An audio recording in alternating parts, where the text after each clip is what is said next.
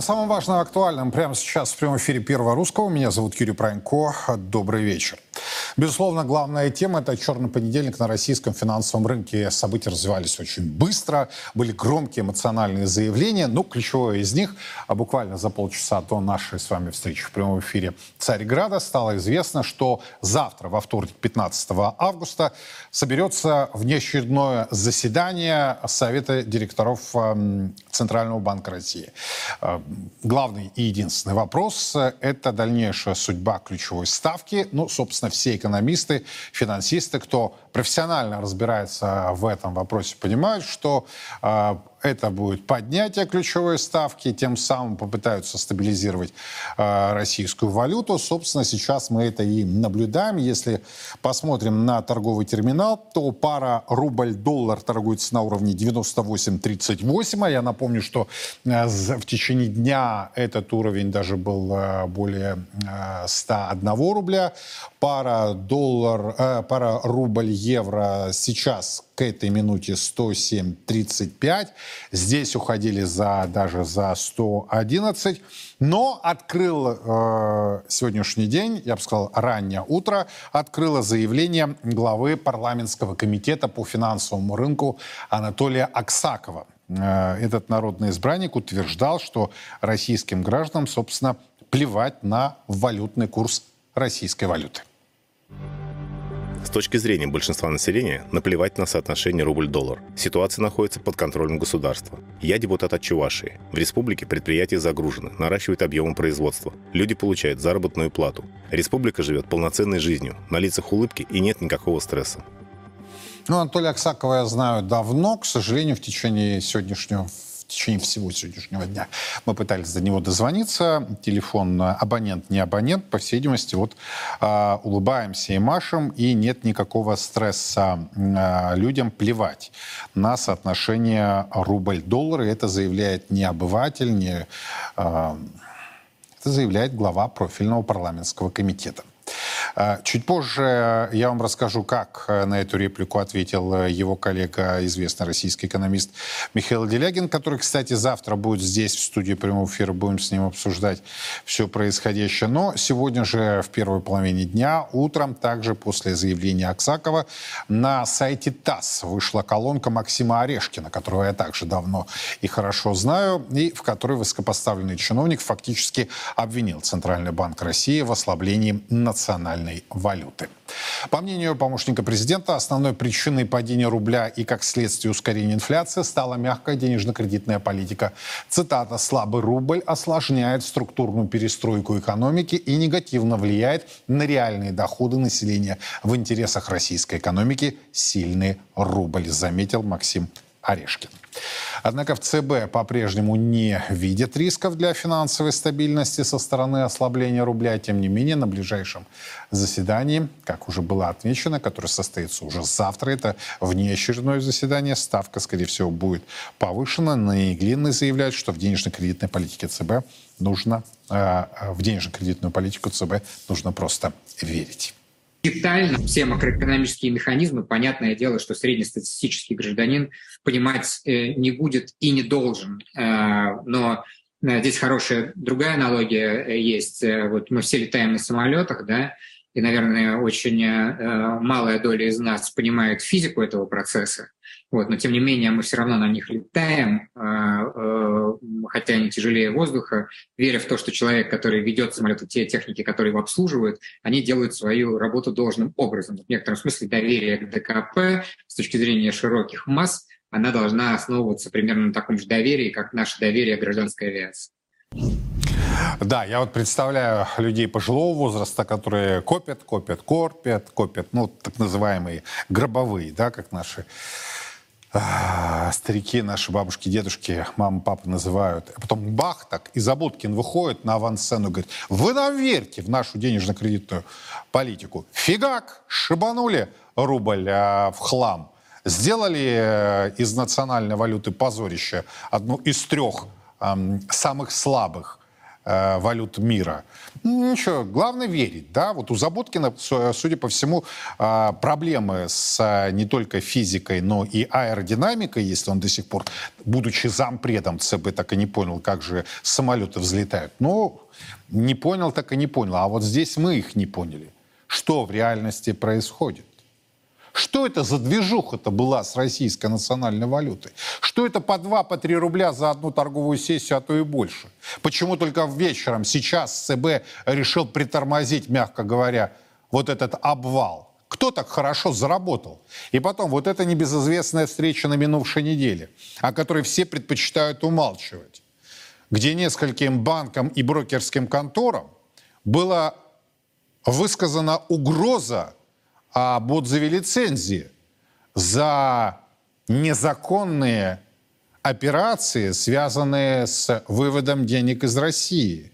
Что это за структура? Вот, кстати, я хотел бы обратить ваше внимание, что политики, депутаты ли, чиновники ли а, заявляют о чем угодно, о том, что нам с вами плевать на курс, о том, что мы улыбаемся, знаете, как вы в безызвест... небезызвестном мультфильме улыбаемся и машем, но только смех-то в адрес парламента, коль такие там мнения раздаются. А я напомню, что парламент единственная структура, которая может Набиулину вызвать по щелчку на ковер и обязать дать отчет. Но вот завтра будет внеочередное заседание Совета директоров ЦБ, а в внеочередном заседании парламента ничего не сообщается. А я вам могу сказать почему. Потому что реальные бизнесмены в России – это как раз и есть слуги народа. Так вот, что за брокерские конторы и банки получили предупреждение со стороны Неглинной о возможном отзыве лицензии за незаконные операции? Вот эта тема, она раз появилась и ушла. А дальше пошла всякая фиготень, простите за прямоту, которая отвлекает вас от главного. Кто же так хорошо нагрел руки на произошедшем, а, кстати, и происходящем? Ведь непонятно, как ставка, насколько ставка будет завтра увеличена. Кроме того, а, будет ли действительно глубокая коррекция или ЦБ, ЦБ, как и подопечные, решат, а, ну, просто притормозить на достигнутых уровнях. Пусть это будет не 111 и не 101 в соответствующих парах, но близко к этому значению. И это будет... Вы знаете, мне э, хайпажоры, я вот э, медленно, но верно э, в профессии вижу э, вот это дерьмище, которое появилось у нас в журналистике, это хайпажоры. Вот они сейчас, э, там Фреон в одной квартире на Ходынском поле подорвался, да, выбила раму. Вы не представляете, все телеграм-каналы сообщают взрыв, главная новость, breaking news – хрень полная. Это вот то же самое и здесь. Глава парламентского комитета заявил о том, что все улыбаются и машут, а в то же самое время прошло совещание, где брокерам и банкам было сказано, значит, что за операции были проведены, где парламентское расследование, где уголовные дела. Ничего, вообще-то речь идет о манипулировании рынка. Минуточку, на минуточку. В любой другой стране заводятся уголовные дела.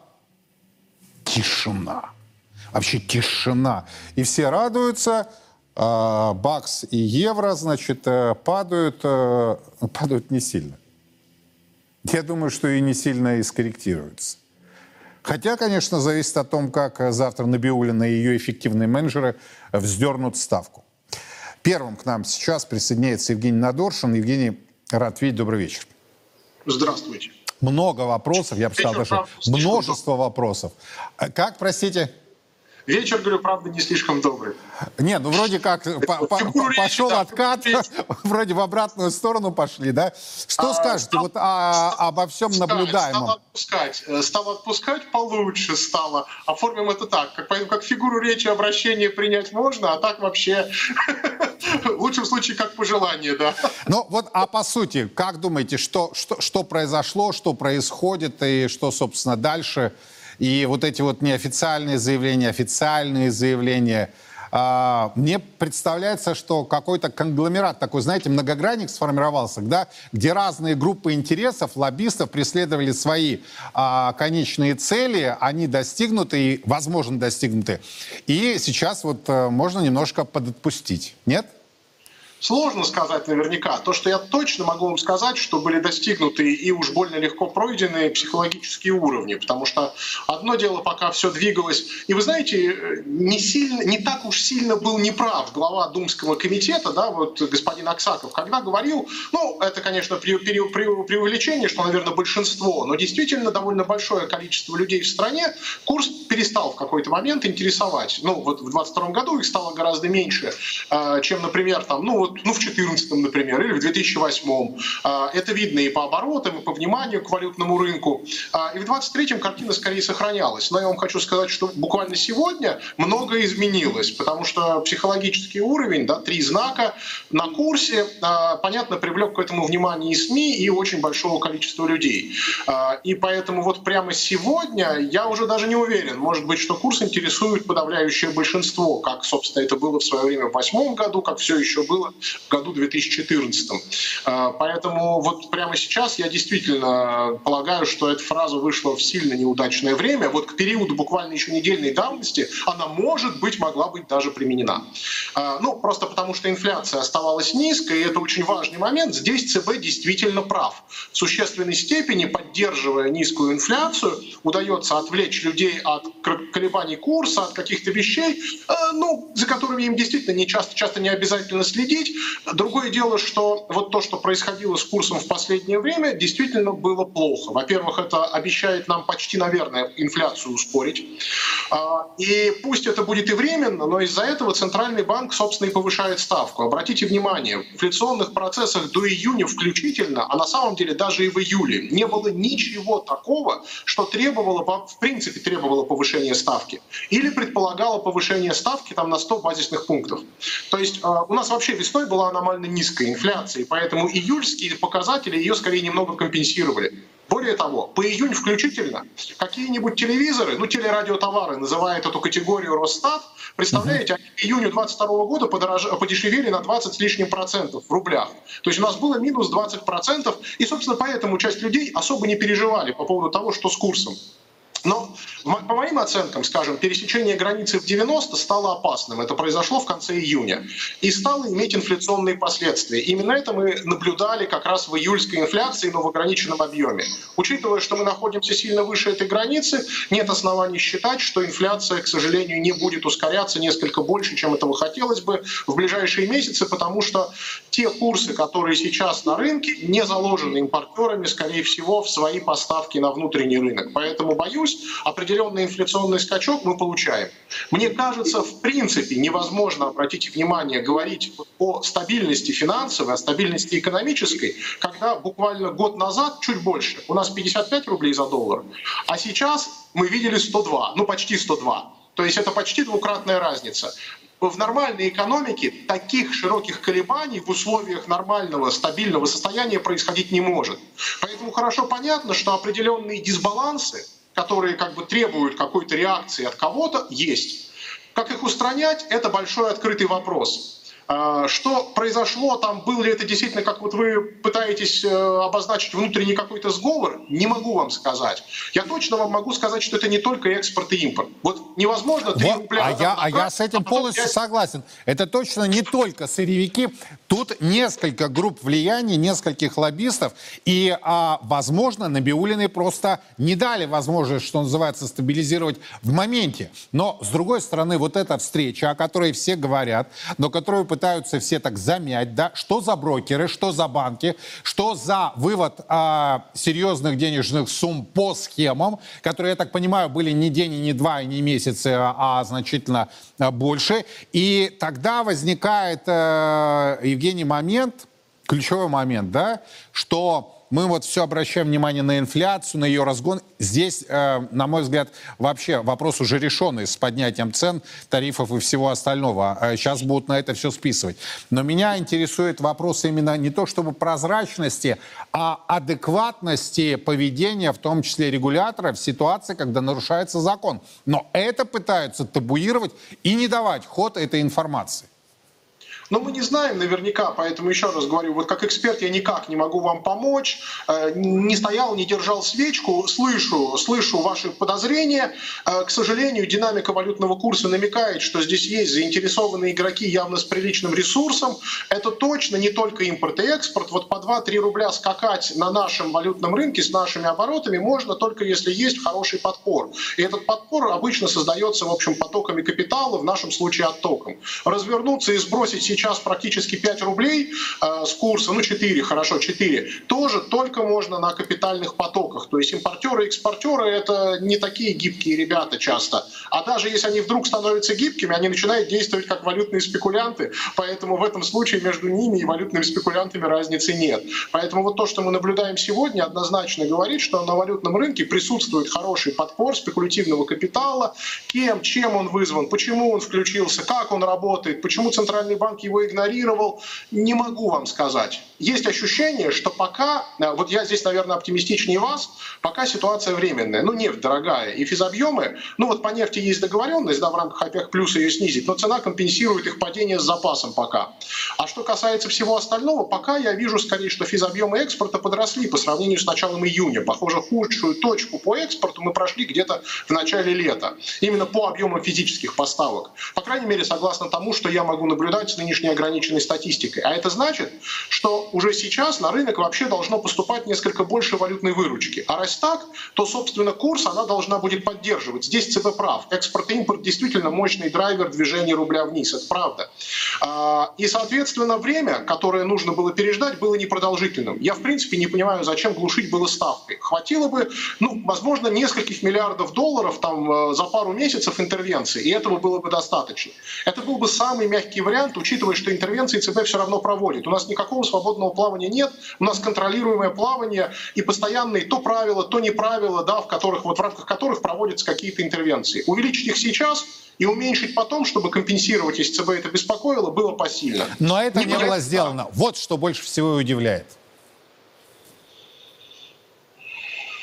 Да, да, не могу, да, не могу вам ничем здесь, да, помочь, я сам в растерянности. То есть помимо интервенции есть и другие инструменты, они, может быть, не такие мягкие, это было бы неприятное там воздействие для отдельных игроков финансовой системы через открытую валютную позицию, которую можно было бы кому-то подрезать, через нормативы обязательных резервов или коэффициенты усреднения, чтобы создать больше спрос на рубль на финансовом рынке. А это вот можно было сделать без повышения ставки, то есть эффект был бы локальней. Просто повышение ставки, в моем понимании, наверное, мера с самыми наихудшими последствиями последствиями да. остальной экономики, потому что это удорожание денег и очень резкое, если это шоковое. Если мы завтра увидим, например, 15 или там даже 12, это может быть сравни, сравни с шоком, и это будет резкое торможение экономики, вплоть до рецессии в течение там трех месяцев можно попытаться. То есть обычно денежно-кредитная политика так не работает, но, к сожалению, шоковые изменения здесь могут оказать сильное, резкое негативное воздействие. Поэтому я бы, конечно, предпочел видеть э, что-то более мягкое и адекватное, ну, может, хотя бы 10, уже учитывая, что предопределено заседание, объявлено, что ставка будет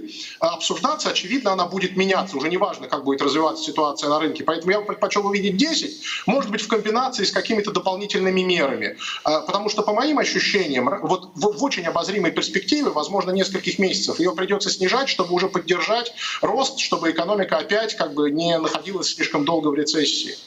Удивляет именно любовь Эльвиры Схибзадны и ее команды так называемых эффективных менеджеров именно к манипуляциям с ключевой ставкой. Это же не первый раз, и э, мы... Похоже, вы знаете, это удивительно, но они, похоже, искренне верят в ее всемогущество. Да. Ну, надо обращать внимание, что прямо сейчас просто финансовый сектор и потоки капитала не так значимы для российской экономики и рубля.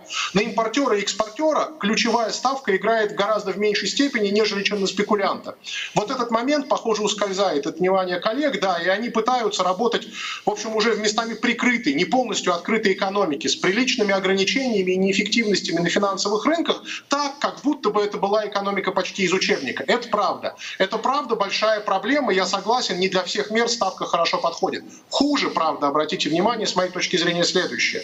Если вы посмотрите пресс-релиз, вы не найдете, вот про 21 июля, например, про повышение ставки, вы не найдете там э, тех опасений, которые вынудили ставку поднять сюрпризом для рынка аж на 100 базисных пунктов, то есть про курс. Там будет мельком кое-что упомянуто, но очень общо. А это основная была причина. И вот основ... а то, что в пресс-релизе выдается за основную, это инфляционные процессы. Я вам привел вот пару примеров. Телерадио товары минус 20% июнь к июню, ну минус 22 почти. А, бытовая техника и электроника в июне, опять же, 23 к июню 22 минус 8% в рублях. То есть как бы, ну там не было причин особых для повышения ставки в той инфляции, что мы наблюдали. А, и вот ЦБ дает одно за другое, а как результат, вы понимаете, это требует тоже последовательных действий. Борьба с инфляцией – это цикл. Цикл – это несколько повышений ставки. И это в итоге больно, когда ты начинаешь прыгать сразу такими шагами, как один процентный пункт. А, а, например, стабилизировать валютный рынок цикла не требует. Ну, то есть, если вы решили драться с валютными спекулянтами ставкой, ну вот можно даже сразу всем понять, вот, чуваки, пока здесь будет буйство, я подниму. Как только оно уйдет, я тут же снижу. Вот, у тебя, возможно, это всего на месяц, как бы, ну вот, как бы, вот это был бы совсем другой сигнал и, возможно, совсем другой экономический эффект. Да, согласен. Спасибо большое. Евгений Надоршин был у нас на прямой связи. Ну, давайте, собственно, посмотрим вот на этот график, о котором мы сейчас с Евгением говорили. Это соотношение э, год к году, показатели, значит, э, середины прошлого года, 22-го, курс был 54, 51 соответственно. Сейчас 110, э, 101, но к этой минуте уже 97, 29, 106, 19. На самом деле, несмотря на вот эту коррекцию ближе к вечера. Еще раз напомню, что за полчаса до нашего эфира а, стало известно о а, значит, произошедших изменениях. Давайте еще раз этот график покажем. Я просто а, показывал, наоборот, режиссерам сохранить его в эфире. А, собственно, наглядно нам а, показывает степень обрушения да, национальной валюты.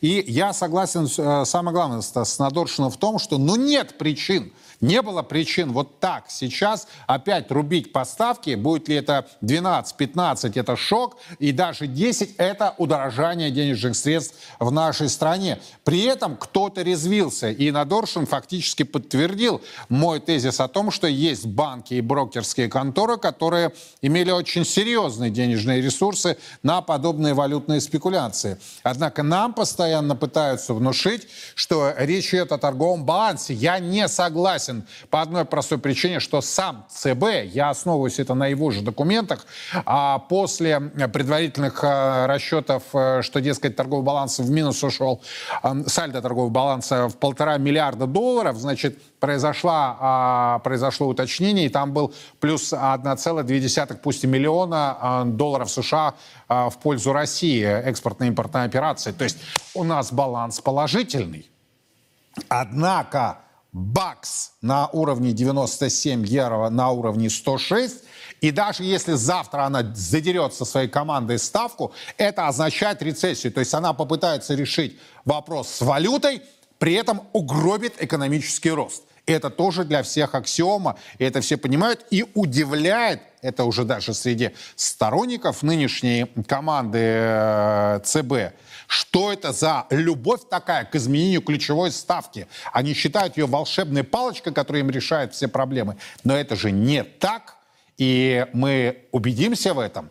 А временной лаг будет очень короткий, при этом воздействие будет очень серьезное. Павел Самиев, Дмитрий Потапенко ко мне присоединяются. Господа, добрый вечер. Добрый вечер. Добрый вечер. Спасибо, что нашли время. А, ну, смотрите, как вот у нас весело-то в России, да, может быть, за 40 минут такая коррекция, ходим по 2-3 рубля за торговую сессию в одну сторону, за, ну, даже 4, да, уже 4 рубля а, уходим в другую, и а, при этом некоторые народные избранники нам говорят, что народу российскому плевать, и вообще он улыбается, машет, живет полноценной жизнью на улицах, на лицах улыбки, нет никакого стресса. Я это, я цитирую главу профильного парламентского комитета по финансовому рынку Анатолия Аксакова, которого знаю, как и Дмитрия, а, с 2008 года. Да, и, честно говоря, был удивлен вот этим заявлением. А вот, собственно, Дим, я с вас хочу начать. Э, что удивляет, что не удивляет, что подтверждает э, и какие последствия? Ну, сказать, что удивляет... Э... Оставайтесь в зоне русского литературного. Да, э, да, Юрий, вы, мы с вами очень давно знакомы, поэтому да, я постараюсь. Значит, э, наверное, при, когда при отсеченной голове ты по волосам не плачет, э, и то, что, понятно, в такой предвыборный э, год и время, и перед э, наступлением осеннего призыва, безусловно, нужно не волновать народ. Но народ в любом случае, было абсолютно верно сказано, что народ в любом случае получит товарную инфляцию, а при таком скачке туда-сюда рубля по отношению к доллару, она просто выливается очень, ну так скажем, с временным лагом приблизительно от двух недель, зависит от товара, до трех месяцев, то есть, грубо говоря, людям в осень будет надо решать другие задачи. Ну, поэтому, в общем, а почему бы, в общем, не поиграться рублем. И, конечно, наши э, финансовые власти, надо сказать, и господин Силуанов, а, для которого вообще все прекрасно и удивительно, потому что бюджет-то сходится и расходится. Поэтому, скажем так, э, удивляет, сказать, что удивляет наплевательское отношение, ну, наверное, это бессмысленно, потому что действительно мы с вами уже там более 15 лет, надо сказать, в знакомы и ведем параллельно программы по экономике. Мне кажется, что уже удивляться в нашей стране бессмысленно тому, что как-то за все заплатит клиент, то бишь за, за все заплатит конечный потребитель, то бишь э, гражданин Российской Федерации, а они будут решать исключительно свои внутренние корпоративные э, проблемы, там, таргетировать инфляцию, как есть красивая фраза, соответственно, сводить э, дефицит бюджета в меньшую сторону. Ну а граждане за все будут платить. А, Павел, какие цели, на ваш взгляд, они преследовали вот этим хождением в 2, 3, 4 рубля?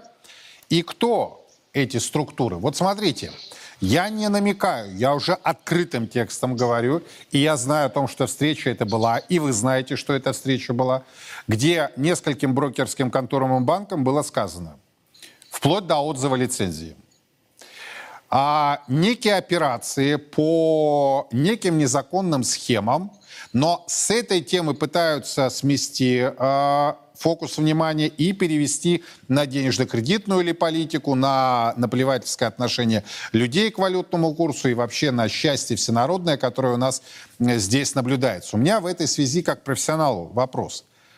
Свидетелем чего мы с вами стали? В том числе по вот этому решению о завтрашнем внеплановом заседании по ставке. А, они искренне считают, что изменение ключевой ставки – это панацея от всех бед? Павел Самиев. Да, ну, э, начнем с того, что, конечно, действительно выглядит странным, что единственным инструментом, который может быть, по мнению регулятора, использован для того, чтобы стабилизировать э, ситуацию на валютном рынке, это ключевая ставка, ну, как бы уже не первый раз, действительно.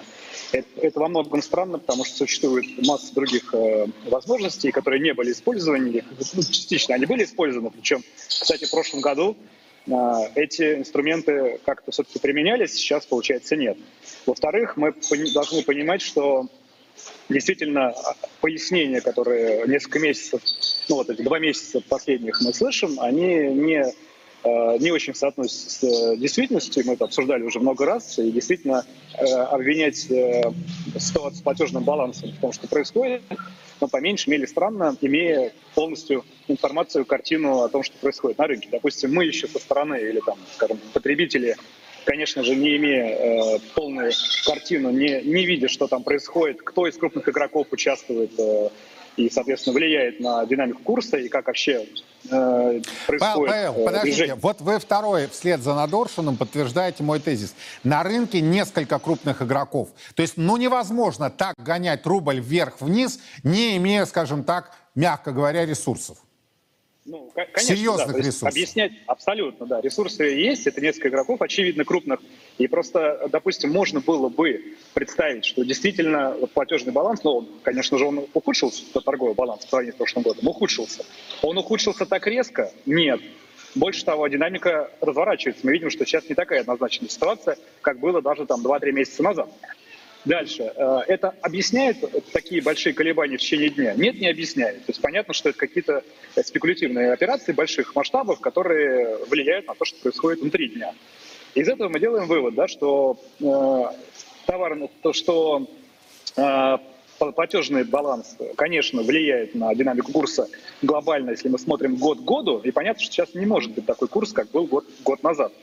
Но то, что происходило последние два месяца, это не объясняет это, во-первых. Во-вторых, есть, очевидно, действительно крупные сделки, крупные игроки, которые влияют Третье, по этому поводу никаких мер практически не предпринималось. И четвертое, действительно, через ключевую ставку можно, наверное, э, получить какой-то краткосрочный эффект, что завтра после заседания, если ставка будет повышена, а мы предполагаем, что иначе зачем его э, объявлять, Проводить? если, собственно говоря, mm-hmm. на, да, то есть, скорее всего, будет повышено, допустим, на один процентный пункт, а может быть больше. Конечно же, мы увидим движение на рынке, что, собственно, э, доллар несколько упадет. Будет ли это, и будет ли этот эффект каким-то значительным и сохранится на следующей неделе? Скорее всего, нет. Потому что факторы, которые к этому приводят, другие. И, собственно, вот э, получается в результате мы получим более дорогие деньги, действительно, а при этом какого-то радикального изменения ситуации на валютном рынке мы не получим. И самый главный момент здесь по поводу, вот, собственно, э, ключевой ставки еще, да, то, что мы видим, вот э, уже несколько раз Центральный банк говорил в этом году о том, что экономика российская перегрета. То есть помимо ситуации с валютой и на валютном рынке еще есть такой вот как фактор, что мы достигли потолка загрузки, что у нас теперь э, дальнейший рост спроса, который растет причем, да, спрос растет внутри, он будет приводить исключительно к перегреву, к инфляции, и, соответственно, через ключевую ставку в том числе нужно в любом случае с этим бороться. То есть, даже без ситуации сейчас с валютой все равно Центральный банк анонсировал, что нужно бороться с перегревом. Исключая вот эту, эту логику, что рост спроса который, например, приводит нас к, а, действительно к загрузке производственных мощностей, которые требуют дальше инвестирования в то, чтобы расширять их, и в том, чтобы предложение расширялось. Вот это нужно быстро погасить, по мнению Национального банка, да, чтобы не было вот этого э, разрыва спроса и предложения, который приведет к инвестициям и к тому, чтобы дальше предложение росло. По мнению регулятора, нужно быстро это погасить, чтобы не было а, как раз получается этих инвестиций, что ли, да, вот эту, эту логику я слышал несколько раз уже. Она выглядит так, странно, да, то есть это странно. А вот давайте этот вопрос вообще... как раз Дмитрию а, а, направим, да, он предприниматель, он общается с предпринимателями, с теми, кто продолжает, несмотря на разные, мягко говоря, катаклизмы, а, продолжает свое дело, хотя я знаю уже немало и отъехавших, и отъехавших уже просто по принципу достало в буквальном смысле, и люди прекрасно отдают себе отчет, что там медом не намазано, и там их никто не ждет, но тем не менее продают свой бизнес и порой с очень большим дисконтом и покидают пределы э, Родины в надежде, что когда-нибудь, наверное, вернутся. Так вот, э, инвестиции, Дмитрий, не нужны, экономика перегрета, а, и это действительно заявление не Павла, а заявление ЦБ. А, значит, денежно-кредитную политику, как сказал нам Заботкин, в нее надо верить, а не размышлять о том, как самолеты взлетают благодаря законам аэродинамики и физики. Вот я хочу теперь э, адресовать вопрос к предпринимателю и сообществу. А, перегреты вы, и что дальше-то?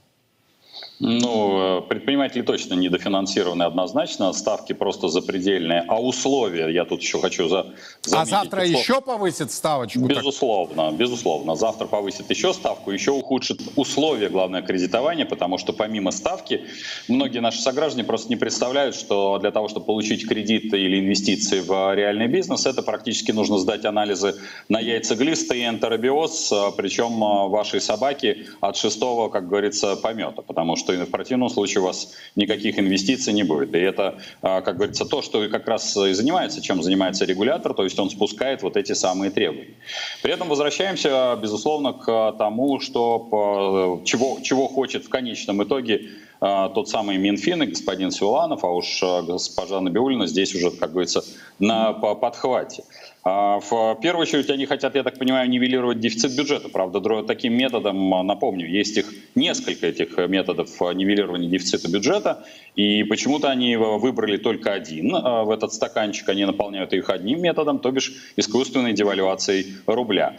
Ну вот сейчас мы с вами наблюдаем за этим ралли, надо сказать, по валюте. Надо тоже понимать, что это вызывает в том числе и помимо тех сограждан, то бишь предпринимателей, э, которые, безусловно, э, являются патриотами своей страны. Они готовы были бы здесь работать и долго, но когда страну, стране относятся, и в первую очередь к базовым условиям работы страны, относятся как к хищническим, то, безусловно, ты покидаешь э, свой, свой родной дом зачастую, скрипя сердцем, теряя там, что называется, кровь, пот, мясо и все остальное, с надеждой, конечно, вернуться. Но когда так, идет такой финансовый бандитизм, то согласитесь, что, в общем-то, как-то людям надо выживать. И понятно, что они не снимают последнюю рубашку, но это люди, которые могли бы создавать здесь а, не только внутренний валовый продукт, но и рабочие места, отличные от какой-то примитивной работы. Напомню, у нас с вами э, Таджикистан сюда практически на 30% переехал. У нас происходит примитизация экономики. И вот этот примитив, который мы с вами наблюдаем, это как раз э, мина, это даже не мина, это бомба, ядерная бомба замедленного действия, которая обязательно рванет. Вот это примитив э, в технологиях, это то, что нас останавливает с вами как с точки зрения и технологического суверенитета, и развития страны как класса.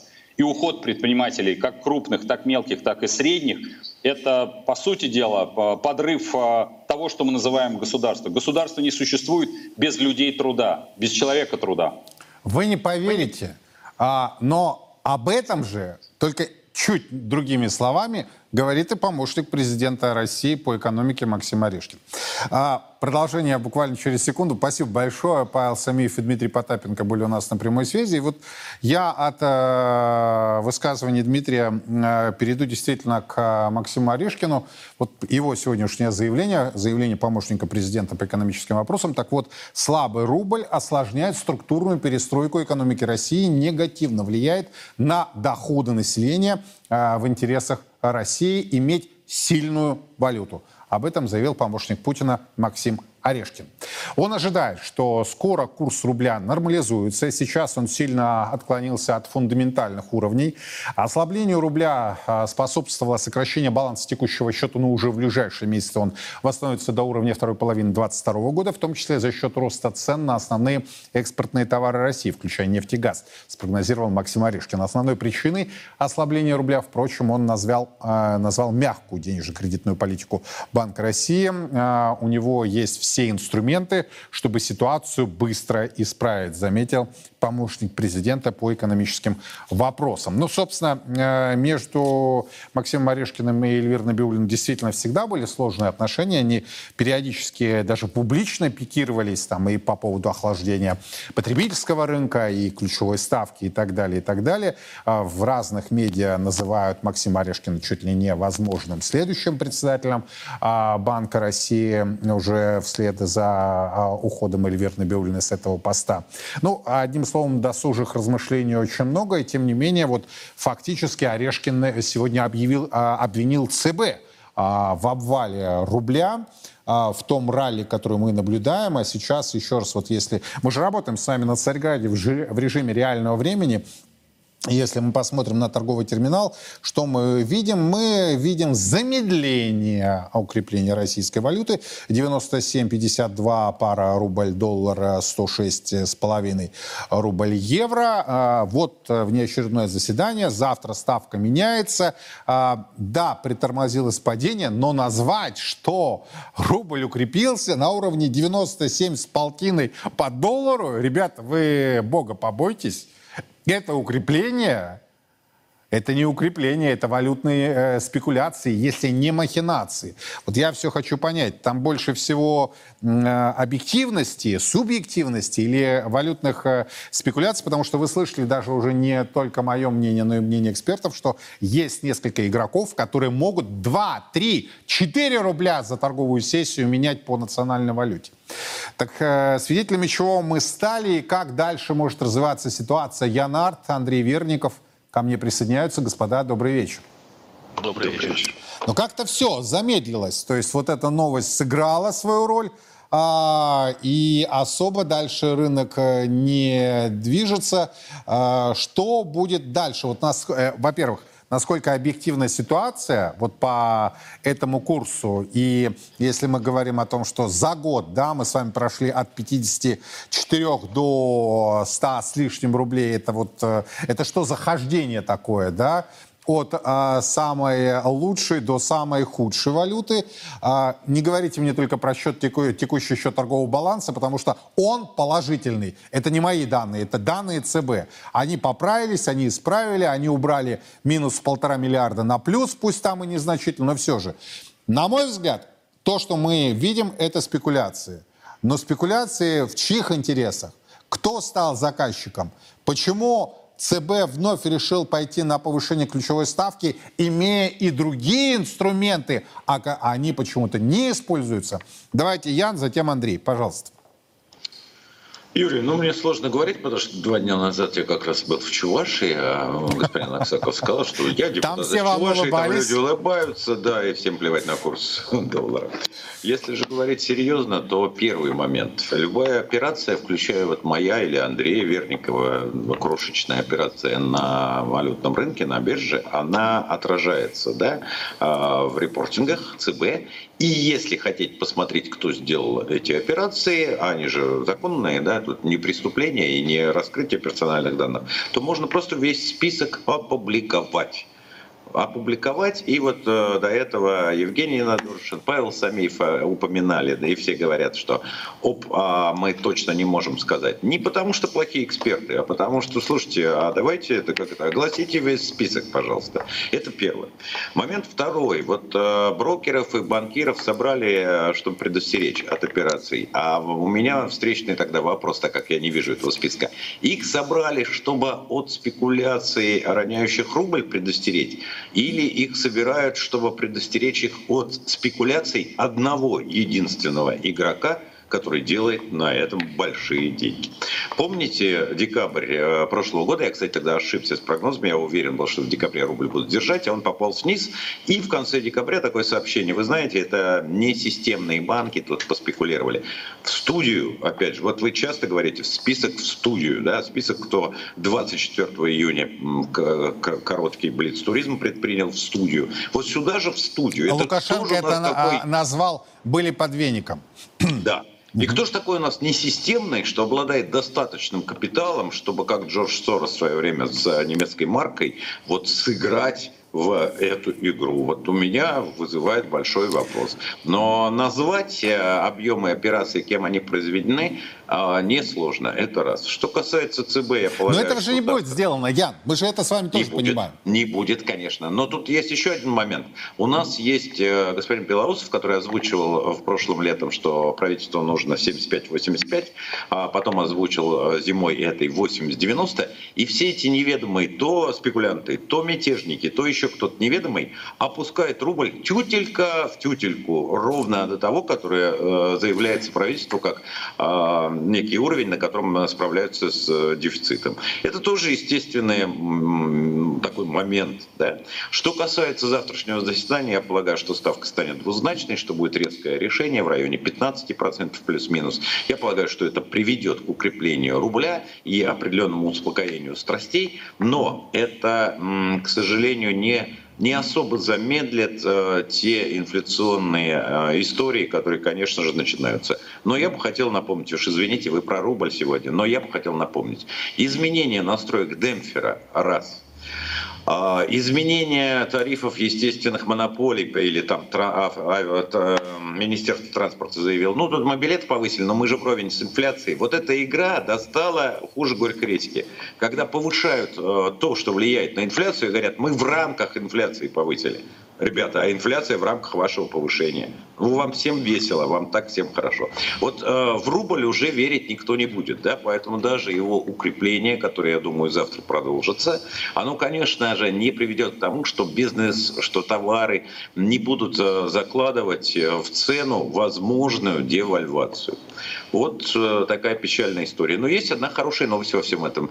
Э, баланс экспорта и импортной России все-таки таков, что вот э, у нас же много армагеддонщиков из серии 200, там Байден был прав и так далее. Так вот, баланс все-таки таков, что э, какого-то сверхобрушения рубля все-таки невозможно просто сейчас экономически.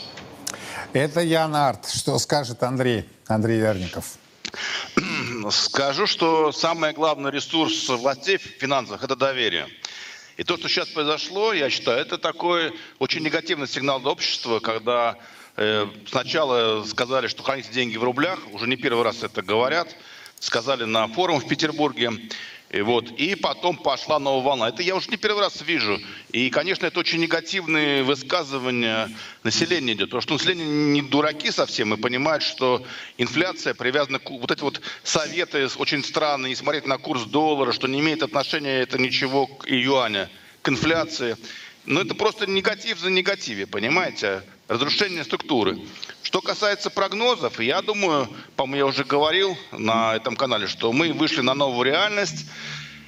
Ой, я думаю, что коррекция возможна, вполне вероятно. Можем до конца года увидеть увидеть, ну, 85, 84 с половиной. Но все, что ниже 90, надо будет покупать. Объясню. Вот вчера Егор Сусин написал, уважаемый мной аналитик Егор Сусин из Госпромбанка написал шаги, которые надо предпринять, чтобы укрепить рубль. Да, да, да, все надо сделать и присмотреть текущий механизм бюджет, бюджетного правила и э, как бы сделать дефицит э, рублей в системе, но на это требуется все длительное время. А ставка, да, она будет 13,5, я думаю, завтра, но она не решит проблемы до конца. Вот, к сожалению, поэтому новая реальность, высокий доллар, мне кажется, вот так. Я понял. Спасибо большое, Андрей Верников, Ян Арт и их комментарии о происходящем, о том, что нас с вами ждет. Но все мы прекрасно понимаем, что если ставка завтра будет увеличена, она будет увеличена. Разные есть прогнозы 10, 12, 13 половиной. Вы сейчас и слышали от Верникова 15 от Арта. Э, это, это все прощание с экономическим ростом. Просто уже не улыбаемся, но машем вот потенциальному экономическому росту в условиях русофобских санкций, тех ограничений, угроз там и так далее, которые существуют существует. И фактически удивляет, что кроме инструмента ключевая ставка, Эльвира Скипзадна, ее команда не ничего другого не знают. Но в этой истории, еще раз хочу сказать, э, есть момент, о котором э, все предпочитают замалчивать. ЦБ э, подозревает, что обвал рубля связан с незаконным выводом замороженных активов иностранных инвесторов российскими брокерами и банками. Регулятор им пригрозил отозвать лицензии. Вот вы знаете, я сейчас вам могу сказать, что не будут названы имена. Ну, вот не будут. Потому что все широко... В чем прав арт? Любые транзакции, любые покупки, продажи, все, вот любая движуха, да, она на самом деле прозрачна. Ну, если такая встреча была, а если ЦБ пригрозили? Пригрозили что? Кто там у нас в связке, у кого такие огромные ресурсы, которые позволяют вот так гонять рубль то вверх, то вниз по 4 рубля за одну торговую сессию. Чем был спровоцирован обвал? И кто за него ответит? И ответит ли Денис Кравченко, Сергей Суверов? Господа, добрый вечер. Добрый вечер. Ну вот на ваш взгляд, что дальше, да? А, завтра совет директоров, завтра ключевая ставка будет повышена. Наверное, в моменте мы получим некую стабилизацию, хотя на, назвать те уровни, до которых э, дошли пары и рубль-доллар, и рубль-евро, э, назвать их как-то стабилизирующимися очень сложно. А, по крайней мере, евро это мы видим трехзначное число но а, все-таки в этой истории больше объективности, субъективности, больше спекуляции, больше и, игры двух, трех, нескольких игроков или одного ключевого игрока, который преследовал свои цели и гонял. И, собственно, мы все понимаем, что, скорее всего, никакого расследования публичного не будет. Вот эта угроза сохранится со стороны ЦБ в адрес брокеров и банков на уровне э, келейных договоренностей или нечто э, иное, э, иное станет известно. Давайте, Денис, затем Сергей. Ваша позиция, пожалуйста. Юрий, здравствуйте. Действительно, нас очень тревожит э, такой нестабильный курс отечественной валюты. И много обращений граждан к нам. Э, мы тоже внимательно за этим следим сейчас э, стараемся разбираться в природе происходящего. Но что делать с этим? Безусловно, нам необходима стабилизация курса, и я полагаю, что у Центрального банка сегодня достаточно инструментов, чтобы это осуществить. А такой курс слабый нам уже совершенно не выгоден, причем как э, с точки зрения потребителя, э, поскольку удорожают э, все товары длительного пользования, э, потому что они в основном иностранного производства и закупаются э, по курсу соответствующему да, в иностранной валюте. А также это уже перестает быть выгодным и для отечественного производителя, поскольку сегодня э, у нас затруднен сбыт. Если до определенного уровня нашей отечественной промышленности и бизнесу ослабление курса отечественной валюты было приемлемым и даже в некотором смысле повышало конкурентоспособность, то сегодня э, это уже переходит все границы. Поэтому, э, на мой взгляд, э, ключевое, что сейчас необходимо, нам необходимо развивать отечественного, отечественного производства отечественных товаров долгосрочного такого потребления, то есть производить свои автомобили, производить свои компьютеры, электронику и так далее, и так Денис, далее. Денис, но завтрашнее того, повышение уходили... ключевой ставки точно не будет этому способствовать. Ну, я надеюсь, все же в ближайшее время мы увидим укрепление рубля. Я надеюсь, что это произойдет в течение там, месяца-полутора, и, по крайней мере, курс э, вернется э, к параметру, по крайней мере, 90. Угу. Надеюсь, что, может быть, укрепится еще. Сергей, на ваш взгляд, насколько это реально с учетом завтрашнего э, решения? Ну, на самом деле, как говорят финансовые аналитики, англичане никогда не говори никогда. Я уже когда-то мы обсуждали в вашем эфире, э, коллега говорил, что курс будет 70 рублей вернется. Я ему сказал, что это маловероятно. Как видим, э, что курс действительно э, только слабеет. И причина ослабления рубля, мы ее тоже с вами обсуждали, это в основном ситуация с платежным балансом. То есть мы видим резкое падение экспорта. Ну, смотрите, что происходит в «Газпроме». «Газпром» практически перестал поставлять газ в Европу премиальный рынок, соответственно, экспортной выручки приходит меньше. Э, Черная металлургия поставляет стали в основном на внутрироссийский рынок, то есть нет никаких экспортных доходов. Э, другие производители экспортных товаров продают в Азию с большим дисконтом. Это тоже ведет э, к сокращению экспортных потоков. При этом импорт пока остается достаточно плюс э, отток капитала, плюс рост рублевой денежной массы на 25%. Э, поэтому, конечно, фундаментальные факторы способствуют э, продолжению ослабления рубля. Решение ЦБ, конечно, поможет на время погасить спекулятивную атаку на рубль, немножко прижмет спекулянтов, и поэтому спекулятивная атака на какое-то время сойдет на нет. Но потом будут действовать снова фундаментальные факторы. Я думаю, что Э, реального стабилизации курса рубля и тем более укрепления возможно только когда начнет реально сокращаться импорт. Если будет сокращаться импорт, тогда это оздоровит торговый баланс, и тогда получится, в общем-то, хороший профицит по торговому счету. В этом случае возможно укрепление рубля, но 90, мне кажется, пока скорее фантазия, да, что он туда вернется. Но все может быть. Как я сказал, никогда не говори никогда.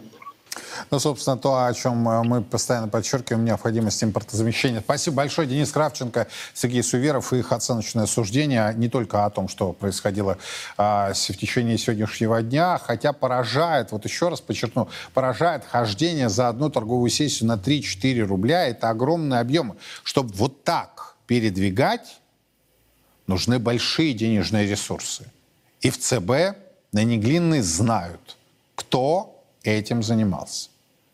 Но, к сожалению, в силу определенных обстоятельств ни парламент страны, ни Центральный банк не проведут публичных расследований, и мы с вами не узнаем, кто же получил сверхприбыль в результате этих валютных спекуляций.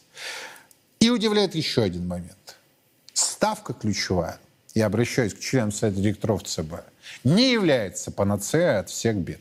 Я понимаю, что в моменте вы хотите очень быстро стабилизировать ситуацию, но прежде чем это сделать, задайте сами себе вопрос, а почему вы допустили эту ситуацию? Ведь у вас инструментария более чем достаточно, и даже без изменения ключевой ставки. Завтра в этой студии я принимаю депутата Госдумы России, известного экономиста Михаила Делягина. Завтра Эльвира Набиулина собирает внеочередное заседание Совета директоров. Все подробности на официальном сайте Царьграда и в нашем прямом эфире. Меня зовут Юрий Пронько. До завтра. Во все времена и во всех войнах русские люди молились о победах наших бойцов – их небесному покровителю, Георгию Победоносцу. В ста городах 89 регионов России пройдет всероссийский молебен святому великомученику Георгию Победоносцу. Каждый сможет поклониться его мощам и попросить святого о помощи. Нет сомнений, молитвами Георгия Победоносца Господь защитит наших воинов и дарует нам новую, великую победу. Андрей Пинчук, первый министр госбезопасности Донецкой Народной Республики, герой ДНР, полковник запаса, доктор политических наук. Честно о спецоперации. Говорим, о чем другие молчат. Сила в правде. И только так победим.